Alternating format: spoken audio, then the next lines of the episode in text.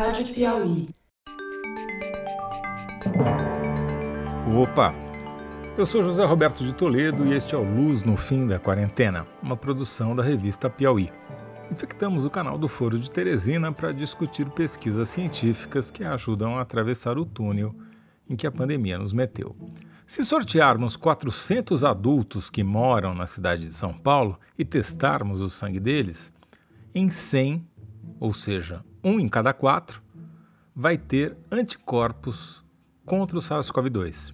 Foi isso que a quarta fase da enquete sorológica que um grupo de pesquisadores da USP, do Laboratório Fleury e do Ibope Inteligência constataram. 26% dos paulistanos já foram infectados pelo novo coronavírus principalmente os mais pobres, os menos escolarizados e os moradores da periferia da cidade. Entre os mais desfavorecidos, a prevalência do vírus passa de 30%. É de um em cada três. E essa taxa não para de crescer.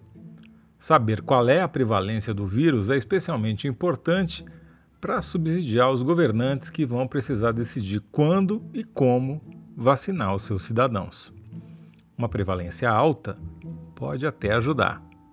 Fernando Rainer explica como.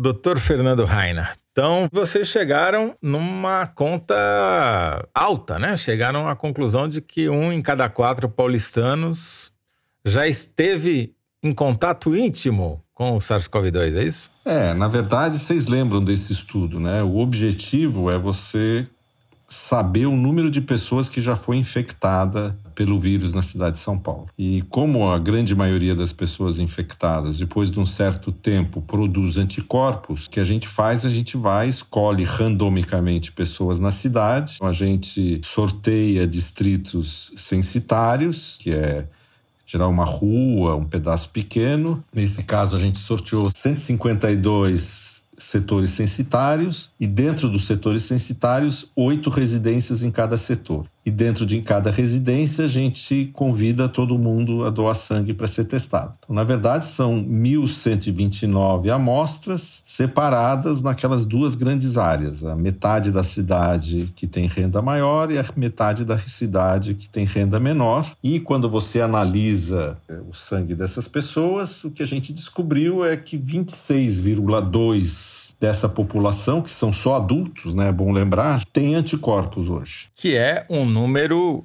extremamente maior, segundo o paper aqui de vocês, 2 milhões e 200 mil paulistanos já tiveram Covid ou na sua forma sintomática ou assintomática ou já foram contaminados pelo corona, novo coronavírus. E teve um crescimento, né? Teve um crescimento de 45%, foram 8,3 pontos percentuais, né? Agora, o que é interessante é que esse crescimento grande, que corresponde praticamente a 700 mil adultos infectados numa, num período de 70 dias, ocorreu todo ele, esses últimos 70 dias, entre a fase 3 e a fase 4, nesse período que o número de mortes e casos estão caindo em São Paulo. A fase 3, quando deu 17, estava morrendo por volta de 75 pessoas por dia. Agora, na fase 4, estão morrendo 13 pessoas por dia mais ou menos. Então, durante essa queda, que é lenta, etc., que a gente fica animado porque caiu, mais de 700 mil pessoas foram infectadas em 70 dias. A, a, a epidemia continua menos letal, as pessoas menos preocupadas, você vê pela quantidade de pessoas em bares e restaurantes, por exemplo, mas ela continua aí, à espreita. E o interessante é que esse número é o dobro da estimativa da prefeitura, que é feita com esses testes rápidos. A prefeitura mediu com os testes rápidos da ordem de 13%, e a gente tem 26%. A diferença agora ficou muito grande. Então, na verdade, o que esse número indica é que nós temos 26% de pessoas já contaminadas na hora que a cidade entrou na fase verde. E todas as medidas, por exemplo, você fala, ah, vamos abrir escola, não vamos abrir escola. Ah, imagina, com 13% infectado não dá para abrir escola. É muito arriscado, é só 13% infectado. Agora precisa decidir, se com 26? Também é pequeno ou já dá para criar um pouco de coragem, né? E outra coisa que isso tem que ser pensado é que, se for só 10, 13%, provavelmente essa queda que nós estamos vendo em São Paulo, que é real e já vem acontecendo há vários meses, provavelmente é explicada porque a gente está usando máscara, fazendo distanciamento social, etc. Quando esse número é 26, alguma coisa desse tipo, é muito provável que uma parte dessa queda é porque o vírus já está tendo mais dificuldade de se espalhar em São Paulo, entendeu? Além disso, esse número, se você pegar entre a metade da cidade é, mais pobre, esse número não é 26, é 30%. E na área mais pobre mesmo chega a 33%. Entre uh, as pessoas que estudaram até o fundamental, então, ou seja, ou que não estudaram ou fizeram uma parte do fundamental, isso é 35% da cidade de São Paulo são pessoas com esse nível de educação. Entre essas pessoas, a prevalência é 35,8% é mais do que um em três. Aí você compara para até fundamental 35,8, ensino superior 16. Entre os pretos e pardos é 31%. Então, claramente, o, não só o pessoal que tem mais dinheiro, mas que tem mais ensino e é branco, está conseguindo se proteger melhor. Não pega transporte público, né? Pode trabalhar em casa, pode ter teletrabalho, esse tipo de coisa, não tem facilidades, não é isso? Eu acho que, do ponto de vista do nosso estudo, isso mostra que a diferença que a gente vem detectando entre as pessoas uh, mais ricas e as mais pobres ainda é muito grande. Ou seja, o vírus ainda não está conseguindo entrar nas áreas mais ricas da cidade, né? É, na verdade, se você levar em conta as pessoas de nível superior, aí, que são praticamente uma em cada quatro paulistanos, a grande maioria, 84%, é vulnerável ao vírus. Quer dizer, vai sair aí no fim de semana para jantar, toma cuidado. Então, o que a gente vê é que realmente o vírus se espalhou muito mais na área mais pobre da cidade, ainda está se espalhando mais lentamente na área mais rica, mas o número como um todo é muito alto, entendeu? E você chegou nesse número durante o período de queda. Então as pessoas se iludem que enquanto ah, está caindo o caso, você olha na televisão, ah, está caindo o número de casos. Tudo bem, o número de casos por dia está caindo. Mas ele é tão alto que eles vão somando. Entre a fase 3 e a fase 4, que foram 73 dias, caiu o tempo todo.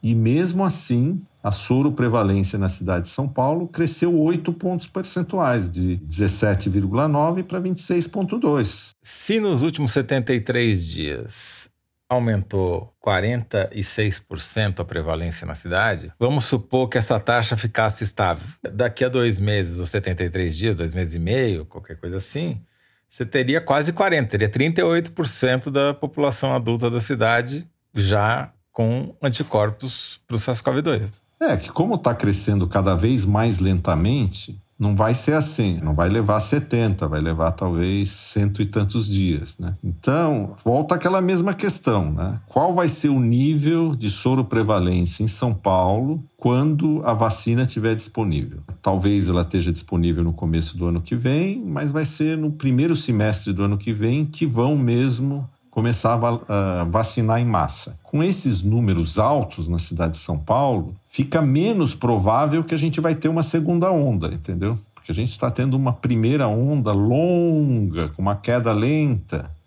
Então, assim, o que, que você acha que, que é o futuro que nos aguarda na cidade de São Paulo? A gente é, pode ter uma segunda onda, já que, já que entramos na fase verde, já que as pessoas voltaram a frequentar bares restaurantes, agora até cinema está aberto. Só não abre uma coisa em São Paulo, né? Duas coisas: escola e parque ao sábado e domingo. Eu não consigo entender, porque se pode abrir cinema, que é um lugar fechado, com ar-condicionado, mas deve ter alguma razão científica que eu desconheço. Eu também desconheço. Precisa de um cientista político para entender essa daí, né? Acho que é um economista, né? Eu acho que ninguém ganha dinheiro com o parque, então não tem, pre... não tem pressão, né, para abrir. Mas O que pode acontecer em São Paulo é difícil de saber. A questão agora é o que, que vai acontecer pelo fato de a gente ter entrado na fase verde. Né? Será que a gente vai ter um pequeno segundo pico ou esse primeiro pico vai se prolongar ainda mais? E se ele se prolongar ainda mais, aonde que a gente vai estar tá em termos de soro prevalência quando a vacina chegar? Se a gente tiver com uma soro prevalência de volta de 40%, alguma coisa assim, que indica que pelo menos 40% das pessoas foram infectadas, que é o que foi medido no Maranhão, em Manaus, existe o risco de São Paulo atingir alguma coisa parecida com imunidade de rebanho por falta de ter controle, entendeu? Não por uma política, mas por uma falta de política, né? Que é o que eu chamo imunidade de rebanho por incompetência, né? Então é isso que vai estar tá em jogo nos próximos meses. Agora, para uma vacina funcionar, ela tem que levar a população a um nível de vacinação que iniba totalmente o espalhamento do vírus. Vamos supor que a imunidade de rebanho numa cidade qualquer seja 60%. E vamos supor que ninguém pegou, é uma cidade lá perdida no meio de não sei aonde, na Antártica. Aí eu vacino todo mundo da cidade com uma vacina de 50%. Eu levo o número para 50%